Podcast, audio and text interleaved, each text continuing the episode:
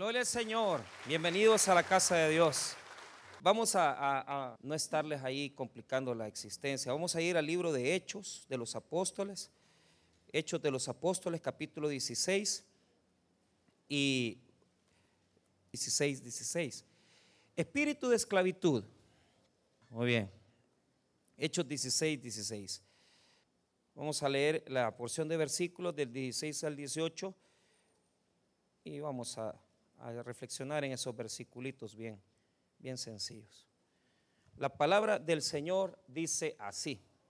Aconteció que mientras daba gran ganancia a sus amos, adivinando, esta, siguiendo a Pablo y a nosotros, daba voces diciendo, estos hombres son siervos del Dios Altísimo, quienes os anuncian el camino de salvación. Hasta ahí vamos a ver. Padre, te pedimos que puedas bendecir tu palabra, que puedas en esta mañana darnos la oportunidad de poder exaltar, bendito Señor, la presencia de nuestro Señor Jesucristo en nuestras vidas a través de un espíritu de libertad, Señor. Oramos para que podamos recibir una palabra que nos exhorte, nos ministre, nos confronte, pero nos haga aprender también tus verdades. Te damos las gracias en el nombre de Jesús. Amén y amén. Pueden tomar asiento. Muy bien. El libro de Hechos eh, es adjudicado claramente a, Lucas, el escritor es Lucas. Eh, esto es algo que, tenemos que ir como viendo, ¿verdad? Porque eh, hoy en día en la cuestión de las academias, lo moderno de la teología, casi ya ningún evangelio se le adjudica a los que tradicionalmente nosotros conocemos, ¿verdad? Porque, por ejemplo, por ejemplo, Mateo, Marcos, Lucas y Juan, de los escritores de los, eh, digamos, de los cuatro evangelios, probablemente este, los que conocieron a Jesús fueron Mateo, ¿verdad? Que es el evangelio de Mateo, que en el, mismo texto, en el mismo evangelio se le dice, ¿verdad? No, a veces no, no, no, lo, no lo dice Mateo, sino que Leví, ¿verdad? Entonces, pero Mateo tiene esa tradición de haber sido escrita por un, por un apóstol, por un apóstol, un discípulo de Jesús. Eh, pero también Juan, el Evangelio de Juan. El Evangelio de Juan es adjudicado al apóstol Juan, ¿verdad? Juan el amado, el que estuvo con Jesús, eh, que, se, recostaba en su seno, ¿verdad? Ahora, hoy en día en las universidades europeas, eh, esto ya está como diciendo, no, estas, estos libros fueron escritos por comunidades, ¿verdad? Esa es la postura académica hoy en día. Yo, aunque sé de la postura académica, cuando voy a predicar trato de, llevarla con la enseñanza tradicional, porque para mí, ¿verdad? Los evangelios, eh, si nosotros comenzamos a decir, no, es que mira, esto lo escribió una comunidad, esto lo escribió la otra comunidad, que yo no digo que tienen algunas razones, pero todas son teorías, hipótesis. Fíjese que pasé casi un ciclo, un año entero en la universidad y, me decían, mira, me decían, es que los primeros cinco libros de la Biblia no fueron escritos por Moisés. Entonces, cuando estaba en el seminario, mis maestros decían, Génesis, Éxodo, Levítico, Número, Deuteronomio, es escrito por Moisés. Y ahora que ya pasaron tantos años, ¿verdad? Ahora ya están dudando. No, es que quizás sí fue Moisés el que los es poner en duda siempre las cosas. Y por eso es que no hay que creerle a todos los teólogos. Algunos sí, algunos, algunos otros no. Ahora, ¿Por qué digo esto? Porque el Evangelio de Lucas eh, fue encontrado en dos pergaminos diferentes. Entonces, eh, estos dos pergaminos, a uno se le, se le conoce como el Evangelio de Lucas, pero al segundo pergamino se le conoce como el libro de Hechos, Hechos de los Apóstoles. Entonces, en el libro de Hechos de los Apóstoles, porque nos narra, el personaje principal tradicionalmente es el Espíritu Santo. Pero ¿por qué? Porque nos narra los orígenes, digamos, el desarrollo de la iglesia naciente, cómo se iba a ir estableciendo la obra de Dios, cómo iban a ir conquistando territorios, cómo ellos iban a ir estableciendo obra, iglesia. Y en el capítulo 16 se conoce por primera vez la llegada del apóstol Pablo a un lugar, a una región llamada Macedonia, que traducido, ¿verdad?, a nuestro contexto, hoy se le llama Europa, a esta zona, ¿verdad? Quiero decirle, hermano, que Europa fue, o sea, tradicionalmente hubo un avivamiento grandísimo en, Europa. pero eh, predicadores como Charles Spurgeon en Inglaterra, predicadores como y reformadores como Juan Calvino, como el mismo Lutero, ¿verdad? E, en Europa está el avivamiento de la fe, pero hoy en día Europa es una de las zonas de templos donde antes se predicaba el evangelio, hoy están vacíos. Y, por ejemplo, eh, cuando hablo, a veces con, que he hablado con el pastor Helios, que usted lo conoce, que es el pastor que está, nuestro amigo que está en Madrid, entonces yo le digo, mira Helios, y, allá, ¿qué iglesia? Y dice él, ¿verdad? Que una de las iglesias más grandes es la del, la eh, este cantante muy hermoso, Marco Pidal. Yo, por ejemplo, eh, eh, todos los domingos a mí, eh, no siempre escucho los sermones de Marcos Vidal, pero muchas veces, muchos domingos sí los escucho, porque a las 3 de la mañana, 2 de la mañana, ya me está dando advertencia, ¿verdad? De que ya, ya está comenzando el culto en España, Entonces, y, la iglesia más grande, digamos, de España, podría ser la iglesia Salén de, de Marcos Vidal, podría ser una de las más grandes.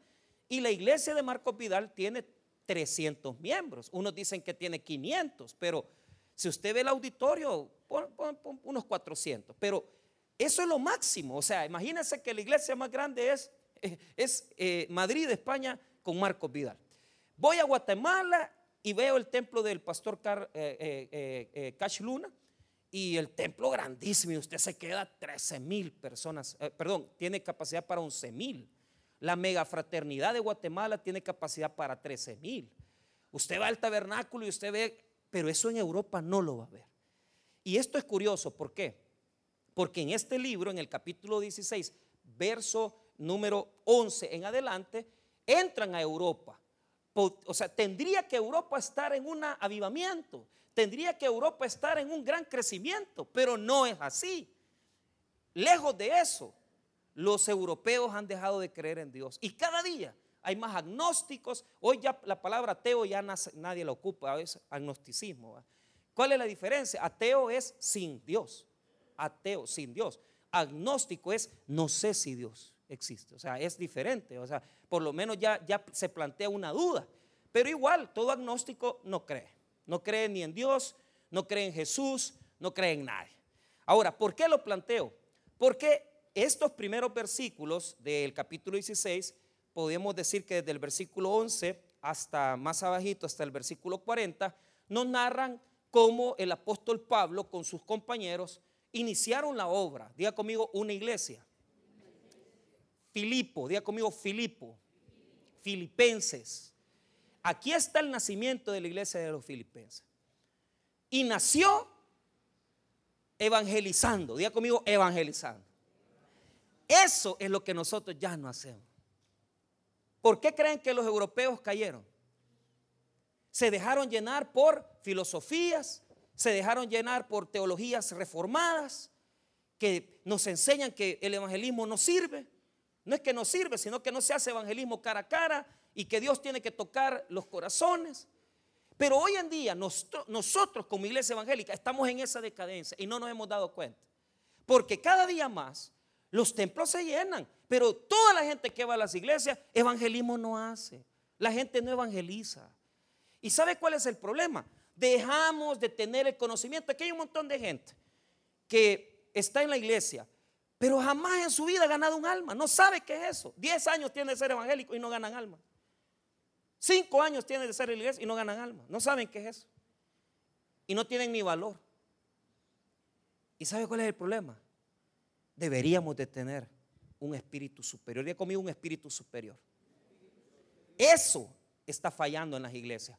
Ya no hay servidores, ya la gente no quiere evangelizar, ya la gente no quiere servir, ya la gente no quiere ir, porque no tienen tiempo, porque trabajan, porque nos hemos hecho domingueros, nos gusta el sermón dominguero, pero sinceramente, ¿bajo qué espíritu vivimos? ¿Bajo el espíritu de esclavitud o bajo el espíritu de la libertad? El Espíritu Santo. Ahora los voy a confrontar para que ustedes mismos aprendan y que ustedes mismos se respondan. Si usted es una persona que por diferentes razones aceptó a Cristo hace 10 años, hace 7 años, 8 años, y usted es un inconstante, déjeme decirle que usted está en espíritu de esclavitud. Déjeme decirle que si usted es una persona que no le habla del Evangelio a nadie, usted es un esclavo, pero no del espíritu, es un esclavo del espíritu de esclavitud. Si usted tiene miedo a hablarle a la gente del Evangelio, usted no tiene el Espíritu Santo. Así de fácil se lo voy a decir. Si usted no le nace el servir, si usted no le nace adorar, si usted no le nace venir, si usted no le nace ir, usted no está libre, usted está amarrado, atado y no tiene el espíritu de libertad. Yo quiero creer, quiero creer que sí lo tienen al Espíritu Santo, pero el problema es que no han aprendido. Pero puede ser que yo mismo me esté engañando y que verdaderamente una gran cantidad de gente no tiene el Espíritu Santo. ¿Por qué? Porque la palabra de Dios nos muestra eso. Me estoy reuniendo, quiero levantar el ministerio de parejas para trabajar solo con parejas. Quiero levantar un ministerio para jóvenes de 18 a 25 años, es decir, jóvenes universitarios. Queremos levantar muchos ministerios. Pero ¿sabe cuál es el problema? No hay, no hay gente, no hay soldados, no hay personas que quieran servir al Señor. Pastor, predíqueme el domingo, hábleme del Señor, pero no me comprometa, no me obligue a hacer más.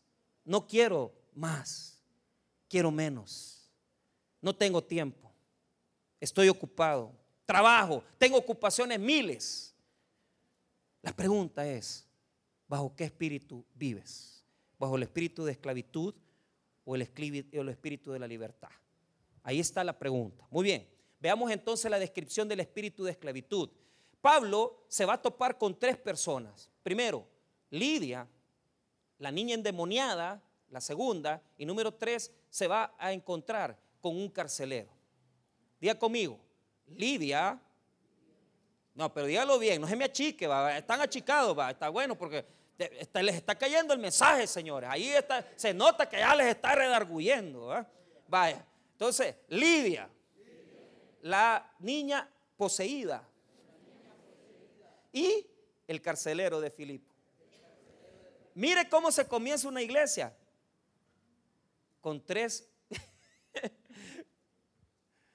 Fíjese que hay una iglesia que a mí me impresiona porque Locos por Jesús se llama. Está bueno, está buen nombre, Locos por Jesús. O sea, pero tener una persona, una empresaria, una comerciante de telas, que era Lidia, de una de un estrato social alto. Tener una niña poseída, endemoniada, que era de un estrato social bajo, una esclava, y tener un carcelero, eso es una gran mezcla, hermano, eso es una mezcla. Yo estaba hablando esta semana con eh, una de las hermanas que tiene eh, a cargo las granjas penitenciarias de Santa Ana, y la hermana me dice, pastor, mire, yo siempre me he congregado, pero eh, pues yo lo que hago es que me voy, ella sale los días viernes, sale. Entonces sábado y domingo los pasa en San Salvador. Y le pregunto yo, ¿dónde se congrega, hermana? Y ya me dijo ella la iglesia, me dijo, antes era del tabernáculo, pero hoy me congrego en tal iglesia. Si usted supiera, hermano, la cantidad de personas que está trabajando en las cárceles, que son evangélicos. Me topo con el que está en la entrada, el seguridad, y me dice, mire hermano, me dice, allá me trató como hermano, cuando iba para, para entrar, me trataba como que era, como que era ladrón porque me quiso trastear todo, pero, pero, mira, pase por aquí, me decía, pero bien bravo, decía, no, usted tiene que volver a pasar, y bien enojado, pero quizás cuando ya íbamos para afuera, quizás, miren, lo que pasa es que tenemos que cuidar porque si ustedes hablan con los, con los reos y ya les dan una huila o les dicen un mensaje, eso está prohibido. pero me veía así, con unos ojos bien rojos, va, y me decía, y si yo, y si yo me llego a dar cuenta, hermano, me, allá me dijo hermano, me quería decir que era cristiano. Lo que pasa es que no dijo, no iba a decirme al principio. Entonces hay un montón de gente que está trabajando dentro del sistema penitenciario. Pero el tema ahí es de que Mire, trabajar en una cárcel, eso es bien duro, hermano. Porque viven casi presos. Tienen que pasar de lunes a viernes encerrados ahí. Pasar en una cárcel no es bonito. Estar trabajando con reos es bueno, pero es difícil. ellos les toca, hermano, comer ahí, vivir ahí. Y prácticamente viven presos. Y yo, cuando veo a esta muchacha, lo primero que se me pone en la mente es cuántos creyentes, a pesar que venimos a la iglesia, que estamos en, en las cosas del Señor, que tenemos Biblia, vivimos así, como que estamos en un penal. Y estamos en un penal por una simple razón. Porque nosotros verdaderamente, hermano, no estamos ocupándonos por las cosas de Dios.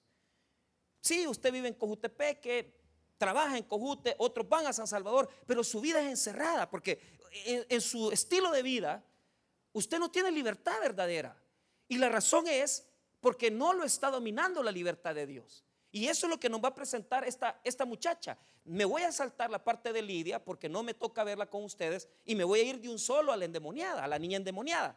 Pero quiero decirles que en los versículos 11 al 15, el Señor salvó a una eh, mujer de dinero, a una comerciante de dinero, una comerciante de, telas llamada Lidia. Ella fue la primera evangelizada. Ella fue la primera que Dios le tocó el corazón y se arrepintió de sus pecados. Ahora, la segunda es una muchacha poseída. Entonces vea lo que dice el 16. Aconteció que mientras íbamos a la oración, nos salió al encuentro una muchacha que tenía espíritu de adivinación. Mire bien, espíritu de adivinación, la cual daba gran ganancia a sus amos adivinando. Muy bien, la palabra espíritu de adivinación es la palabra así, neuma pítonas, o sea, significa pítonas. Diga conmigo, pitón.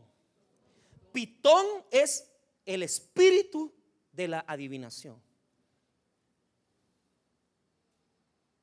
Pitón es el espíritu de adivinación. Les voy a explicar algo. Las zonas están rodeadas, están llenas por poderes espirituales que lo dominan. Nosotros cuando, cuando estamos allí siempre tenemos como un miedito, ¿verdad? Eh, a, personas que tienen como, como la presencia del mal, pero les voy a decir algo. El diablo, Satanás, ya no domina las zonas, no necesita dominar regiones con gente poseída, sino que lo que hace es personas que están llenas de, criterios, personas que están llenas de condiciones espirituales, personas, hermanos, que están atadas a sus fuerzas y nosotros ni nos damos cuenta. Yo le, comento un ejemplo.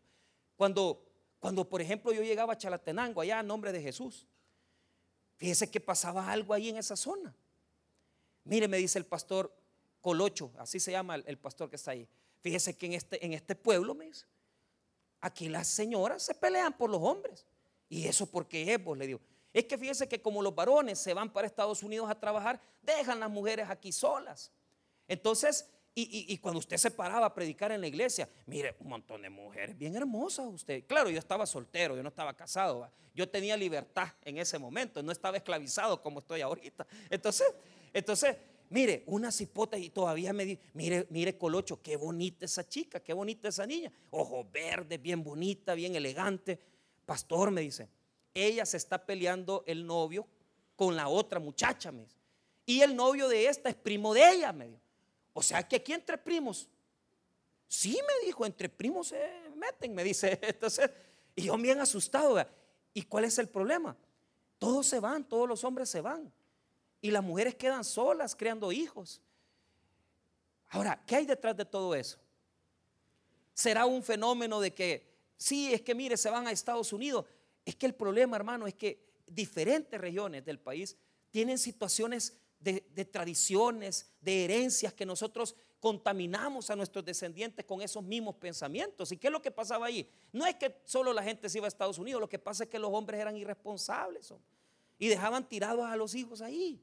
Dejaban embarazadas a las mujeres y no se hacían cargo de ninguno. Y así hay un montón de hombres con esa filosofía, con ese mismo criterio. No necesariamente tienen que ser de Chalatenango, de nombre de Jesús. ¿Ah? No, aquí, también tenemos de eso, de, nombre de Jesús. ¿Ah? Que, no es necesario que estés en Chalatenango. ¿Sabe por qué? Porque el enemigo mete en nuestras mentes, en nuestros corazones esos pensamientos. Satanás domina a través de espíritus y domina a través de criterios y domina a través de nuestros pensamientos diferentes áreas espirituales. Entonces, aquí viene un, problema. Pablo lo describió así. Escuche bien. Cuando Pablo describe las, las, las regiones espirituales demoníacas, él las describe a través de una clasificación. Solo se lo voy a, se lo voy a describir. En Efesios capítulo 6, versículo 12, Pablo describe una jerarquía satánica. Una jerarquía que viene desde los, los demonios más fuertes hasta los demonios más débiles. Escuche lo que dice esto. En Efesios 6, verso 12. Porque no, no tenemos lucha contra carne, contra sangre y carne, sino contra principados. ¿Qué es un principado? Un principado es un demonio que domina regiones. Dice que, dice el libro de Daniel, que Daniel estaba orando cuando uno de los ángeles más fuertes, ¿verdad? Tuvo que venir y defenderlo en contra de un principado. Porque el principado tenía dominio sobre una región. Eso está en el libro de Daniel. Ahora, principados, contra potestades, contra los gobernadores de las tinieblas de este siglo, contra huestes espirituales de maldad en las regiones celestes. ¿Qué quiere decir eso? Que hay una jerarquía entre los principados, entre potestades, gobernadores de las tinieblas. Es decir, hay un orden. Hermano, cuando usted comienza a darse cuenta cómo se organizaban las, las extorsiones, eso es terrible, hermano, desde el penal. Y en una región se sabía quién era el que estaba ahí administrando la cuestión del dinero, quién era el que mandaba a los, a los, a los, a los, a los, digamos, pandilleros de menor jerarquía. Yo llegué a predicar a Tonacatepec hace una semana. Le voy a decir algo, hermano. Cuando vi a los, a los jóvenes, a mí me dio miedo. Porque yo sentí una presencia ahí. Y se me quedaban viendo así. ¿Sabe por qué? Son más duros que los que están en los otros penales. ¿Y sabe por qué son más duros esos muchachos? Esos muchachos son más duros porque han pasado, primero hermano, no no han sufrido como los viejos, no han sufrido como nosotros que estamos ya un poquito más blanditos de tanto golpe. Pero esos hipotes, entre esos habían asesinos. Entre esos, hermanos, hay personas que vendían droga, hay personas que cobraban extorsión, hay personas que ya habían matado. Y usted les veía el rostro y decía, y estos, estos hipotes, y yo predicándoles del amor de Dios, y yo sentí, hermano, aquella, aquella oposición bien terrible. Y, bueno, cuando estaban cantando las alabanzas, ellos no se sentían gozosos, ellos se sentía una presión en el, en el ambiente bien terrible. Pero ¿por qué? A muchos de, ellos ya los violaron. En la misma pandilla los violaron. Muchos de ellos, muchos de ellos, hermanos, van a estar ahí. Cuando salgan van a volver a delinquir. Y uno siente una presencia. Y yo, yo les decía, ustedes están aquí, pero ustedes lo han usado. Porque los que tienen rango en la pandilla, los que están bien, ellos estaban comiendo bien. A ustedes los mandaron a hacer delitos.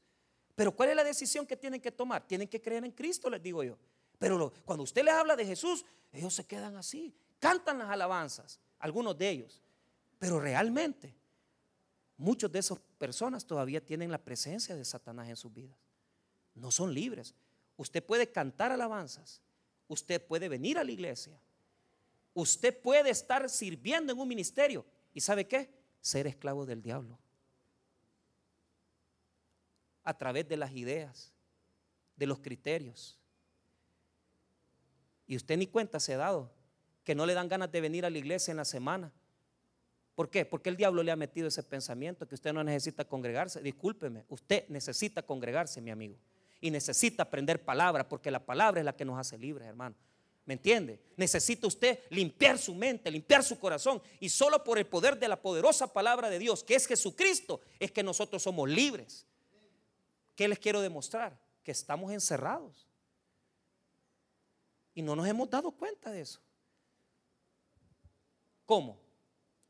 La pitonisa, así se llama, diga conmigo pitonisa, tenía un espíritu de adivinación. ¿Y sabe qué? El diablo, diga conmigo, el diablo paga mal. El diablo nos da pisto. Él es el dueño de los mejores negocios del mundo. Pornografía infantil, el video más caro de pornografía infantil es ver tener relaciones sexuales a niños menores. 12, 10 años. ¿Quién es el dueño de esa empresa? El diablo. El narcotráfico. ¿No es el, negocio más, más grande, hermano? Después de la pornografía. ¿Y quién se lucra del narcotráfico? Estos grandes capos de la droga.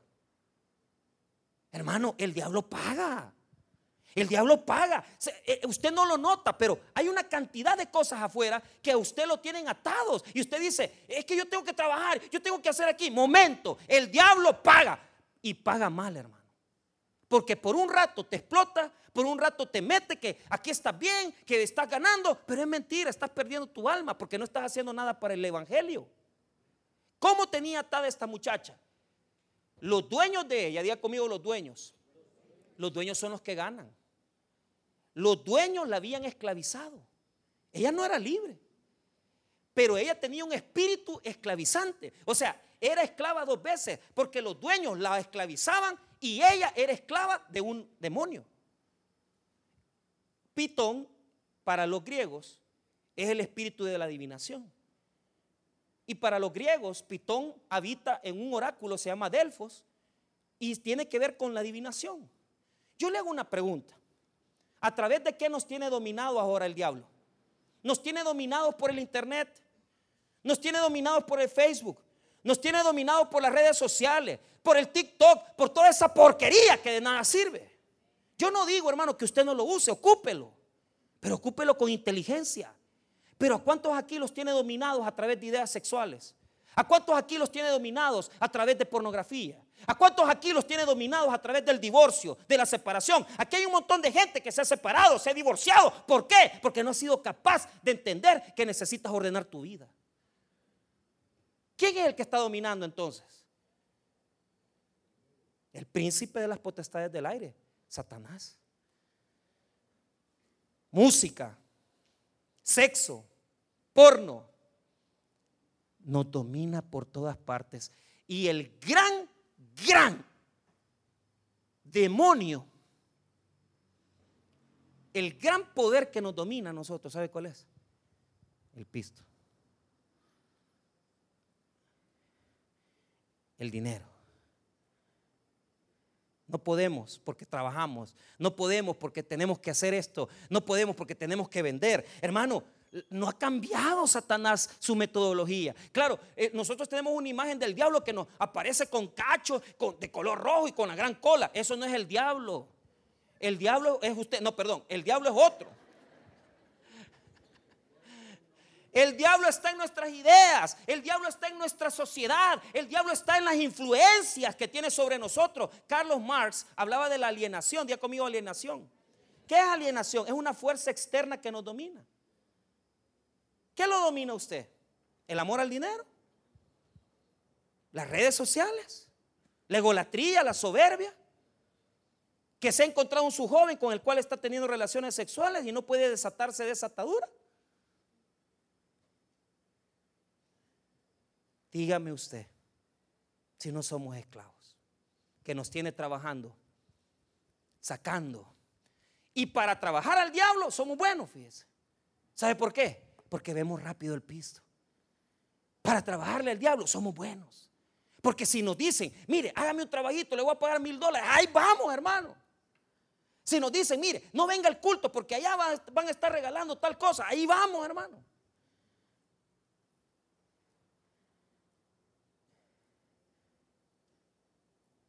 Ahí estamos, incluyéndome yo. Yo no que no, yo también necesito dinero. ¿Ah? Pero ¿cómo nos domina el diablo por el pisto? ¿Ah? No, no hay jovencitas que porque se les pague la universidad y se les dé una cuotita, se acuesta con un hombre casado. Pues. ¿Mm? Y son cristianas. No hay personas aquí que por un transecito que hacen, no les importa. Por ganarse, ¿qué? 10 dólares, 20. El mismo espíritu que dominaba a esta muchacha es el que domina hoy nuestro mundo. ¿Sí? No es el espíritu de Pitón, pero es el espíritu de Mamón, de Pitón, todos los dioses que tenemos. No estamos poseídos, estamos alienados. Porque nos enseñan cosas, criterios equivocados. ¿Y sabe qué está haciendo la iglesia? Satanás la está arrullando. Duérmase niña, duérmase ya. Ay, yo vengo a la iglesia el domingo y sentí la presencia de Dios y sentí la presencia de la alabanza. Ay, qué poderoso es Dios. Anda a ganar alma. No, no puedo, no tengo tiempo. No, no es que tengo que cocinar, mañana tengo que lavar, yo tengo que hacer esto, lo otro, tengo que hacer. Nada tienes tiempo. ¿Por qué? Porque el que te domina es este espíritu. Vaya a evangelizar, no puede. ¿Cómo para vender es bueno? Y si lo mando al puesto en el mercado, allá, venga papayito, aquí le voy a regalar mi, mi, amor, aquí le voy a darle, aquí le voy a dar, le voy a dar tomate, le voy a dar cebolla, le voy a pero media vez es para salvar un alma. No, quiero hablarle de Jesús, no tengo tiempo. Ah, pues ahí nos vemos. Nunca has ido a preguntarle a alguien si le puedes hablar de Jesús. Nunca has ido a la calle, nunca has ido al cerro a hablarle a alguien del Evangelio. Nunca has ido a un cantón a predicar. Nunca has ido a esas cosas. No amas las almas, no amas las almas que Dios ama. Amamos nuestro mundo, amamos nuestra libertad, aparente libertad, pero es mentira, estamos vacíos. Estamos llenos del Espíritu de esclavitud. Y nos engañamos poniendo fotos en Facebook que somos felices, pero en el fondo estamos vacíos, porque no hacemos nada para Jesús. Ahora, note, se identifica primero el espíritu de esclavitud. Se dice que la chica tiene este espíritu de pitón en griego. Y, y ella trabaja adivinando y le está dando mucha ganancia a sus dueños a sus propietarios. Lo que estamos hablando, las grandes empresas pornográficas, las grandes empresas, ¿verdad?, que solamente contaminan este mundo. Ahora, note el versículo 17. Esta, siguiendo a Pablo y a nosotros, daba voces diciendo, estos hombres son siervos del Dios Altísimo, que nos anuncian el camino de salvación. Qué interesante, diga conmigo el diablo el diablo puede ver más allá. Esta muchacha estaba llena de un espíritu de pitón, un espíritu demoníaco. Pero ella podía ver quién era Pablo. ¿Sí? Ella podía ver lo que era espiritualmente Pablo. Ella podía ver lo que era espiritualmente Pablo y sus amigos. Probablemente cuando dice nosotros es Lucas el que está ahí. Pero qué hermoso, hermano. Mire, el mundo espiritual no se ve como el mundo material. Usted puede clasificar aquí, por ejemplo, aquí hay personas que vienen en carros buenos, en carros regulares, otros vienen en carros robados. Unos vienen con la mujer, otras vienen con la mujer prestada, con la mujer ajena, con el hombre ajeno, con dos mujeres un camino. Nosotros vemos, pero las el mundo espiritual ve mejor que nosotros. ¿Y sabe qué veía este demonio? Este demonio veía la naturaleza, veía la presencia de Dios en Pablo. Y ella lo va a clasificar, ¿sabe por qué? Porque estamos bajo el servicio de el espíritu de esclavitud o estamos bajo el dominio del espíritu de libertad. Cuando esta endemoniada ve el apóstol Pablo, mire cómo lo clasifica, mire la dignidad con la que lo ve. Este se volvió y dijo, mire, perdón, el 17, este diciendo, estos hombres son siervos del Dios Altísimo. Primero dijo, ¿de quién eran? ¿De quién eran? Día conmigo, siervo. Día conmigo, dulos. Día conmigo, esclavo. Eran esclavos del Dios Altísimo. ¿De quiénes somos esclavos nosotros? Nosotros no somos esclavos del diablo. Yo le trabajé al diablo un montón de años. Yo me tomaba cerveza, yo le hacía daño a un montón de gente. Yo viví en ese mundo, hermano. Yo sé lo que es amanecer de goma. Yo sé que es venir, hermano, y agarrar un dinero que no es de uno. Yo sé, hermano, lo que es llegar y mentir, engañar. Y yo le trabajé fino al diablo. Pero le voy a decir algo de todo corazón. Cuando yo me di cuenta que era necesario que yo saliera de ese estilo de vida. Y cuando vine a la cruz de Cristo, yo ya no le quiero trabajar al diablo. Yo quiero servirle al único dueño y rey y señor de mi vida, que es Jesucristo, hermano. Yo soy siervo del Dios altísimo. Usted es siervo y sierva del Dios altísimo. No se le olvide lo que usted es. Usted no ha sido salvo para venir a la iglesia el domingo. Usted ha sido salvo para servirle al rey del mundo. Y no se me ponga filosófico. Ay, el pastor, no, Señor.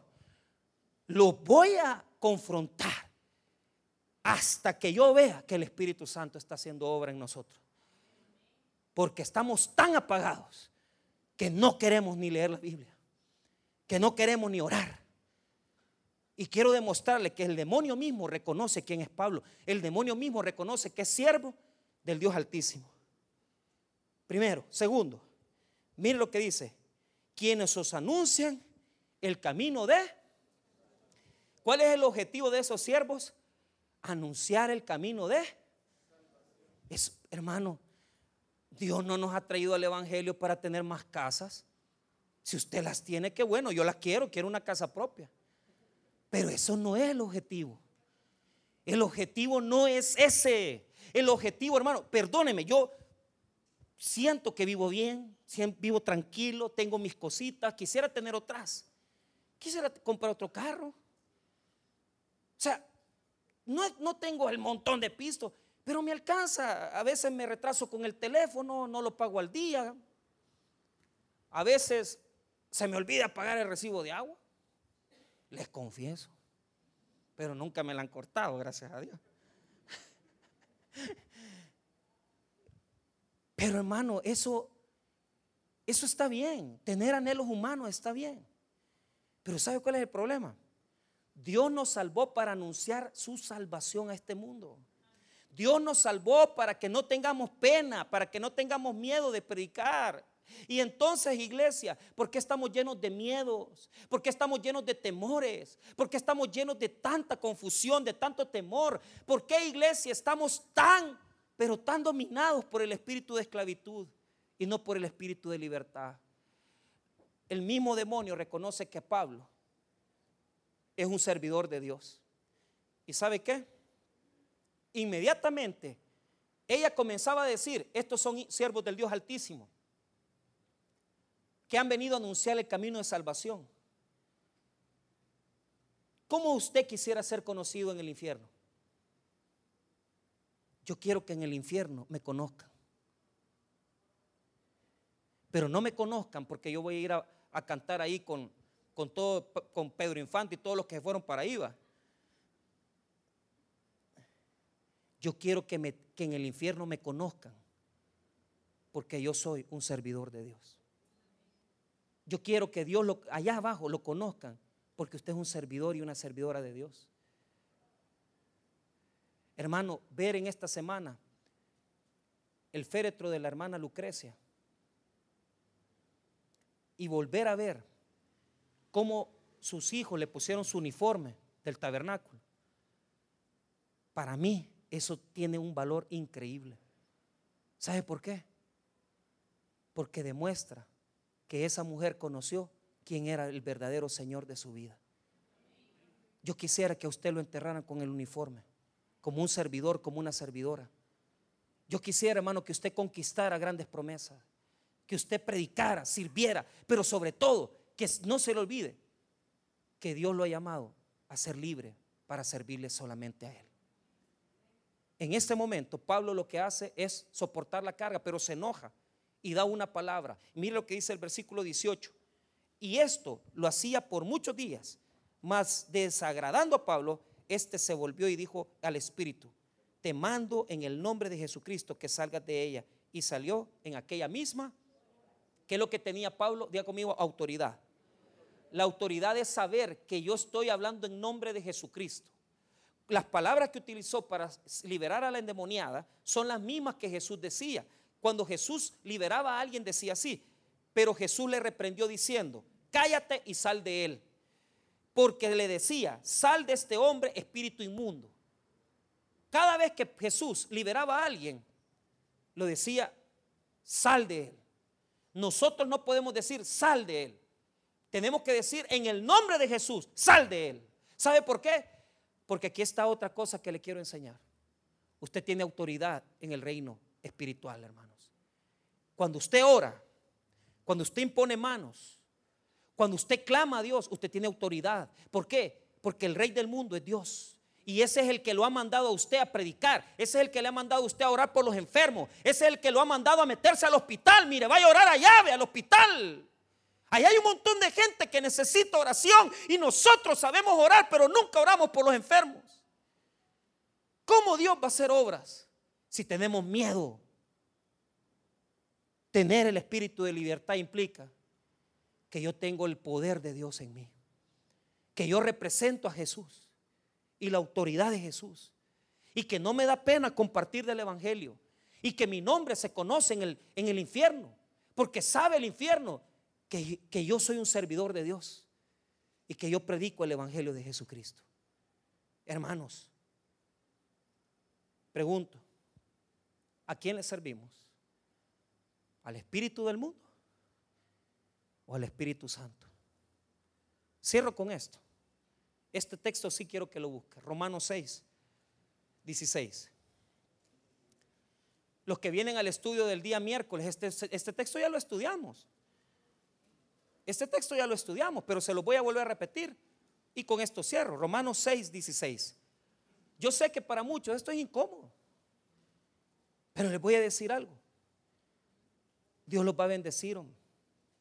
Si usted le comienza a servir al Señor, Dios lo va, a bendecir grandemente. Romanos 6, 16. Antes para servirle al mundo, andábamos bailando en, las discotecas, en los bailes. Para servirle al mundo nos, nos metíamos cervecita. Para servirle al mundo, hermano, andábamos haciendo las cosas que nos convenían. Pero mire Romanos 6, 16, ¿lo tiene? ¿No sabéis que si os sometéis a alguien como esclavos para obedecerle, sois esclavos de aquel a quien obedecéis, sea del pecado para muerte o sea de la obediencia para qué? Para justicia. Allí nos, nos establece, o somos esclavos. No, aquí no puede haber, hermano, alguien que diga, es que yo no soy nada. No, o es esclavo de justicia o es esclavo de muerte. Es esclavo del pecado. ¿De quién es esclavo usted? ¿Del pecado o de la obediencia? Ahí está, no hay más. En el mundo o le sirve a la obediencia o le sirve y la justicia o le obedece al pecado. Así decir, ¿sos esclavo del pecado o sos esclavo de Jesús? Decidí de quién sos. 17. Pero gracias a Dios que aunque erais esclavos del pecado, habéis obedecido de corazón aquella forma de doctrina a la cual fuisteis entregados y libertados del pecado. Vinisteis a ser siervos de la justicia. ¿Qué quiere decir eso? Primero Jesús nos libera del pecado para que seamos siervos de Ahora, mira el, el 19. Hablo como humano, por vuestra humana debilidad, que así como para iniquidad presentasteis vuestros miembros para servir a la inmundicia y a la iniquidad, así ahora para santificación presentad vuestros miembros para servir a la. los miembros es el cuerpo. Así como le servimos con todo. ¿Cómo le sirvió usted al pecado? Con su cuerpo. Bailaba la salsa, bailaba el merengue. Y yo nunca le he visto bailarle a las almas. ¿Cómo le dedicó usted su cuerpo a las cosas del pecado? Y ahora su cuerpo debería estar dedicado a las cosas del Señor. Sus manos, su boca, sus pies. Por eso la Biblia dice, preciosos son los pies de los que anuncian la paz, las buenas nuevas de Jesús. Por eso, hermano, yo le digo esto. No me avergüenzo. Desde la edad de 17 años, 18 años, ya caminábamos grandes cantidades para ir a predicarle a un grupo de personas. Grandes cantidades de kilómetros. Pero yo veo aquí algo. Mucha gente se crea dueña de su propia vida. Y en lugar de dedicar su cuerpo, su corazón, su espíritu a servirle a Dios, estamos sirviéndole a las fuerzas pero del enemigo. No es correcto que si Dios nos libertó del pecado, nosotros le sigamos sirviendo al pecado. Es necesario, iglesia, que en esta mañana reflexionemos y si no estamos haciendo nada para Jesús, comencemos a preguntarnos dónde Dios nos quiere y qué es lo que desea de nosotros. Y servicios correctos, no servicios de estar ahí, de que, pastor, yo se necesita gente para que cuide niños, se necesita gente para eso. No, pero el servicio más excelente es la predicación de la palabra de Dios. Hermanos, si tenemos al Espíritu Santo, vamos y prediquemos las buenas nuevas. Dios nos va a bendecir si le servimos. Y Él va a recibirnos con grandes bendiciones. Porque no le servimos al espíritu de Pitón, le servimos al Espíritu Santo que nos hace libres y nos da la libertad que solo Cristo puede dar. Vamos a orar, hermanos. Padre, gracias por...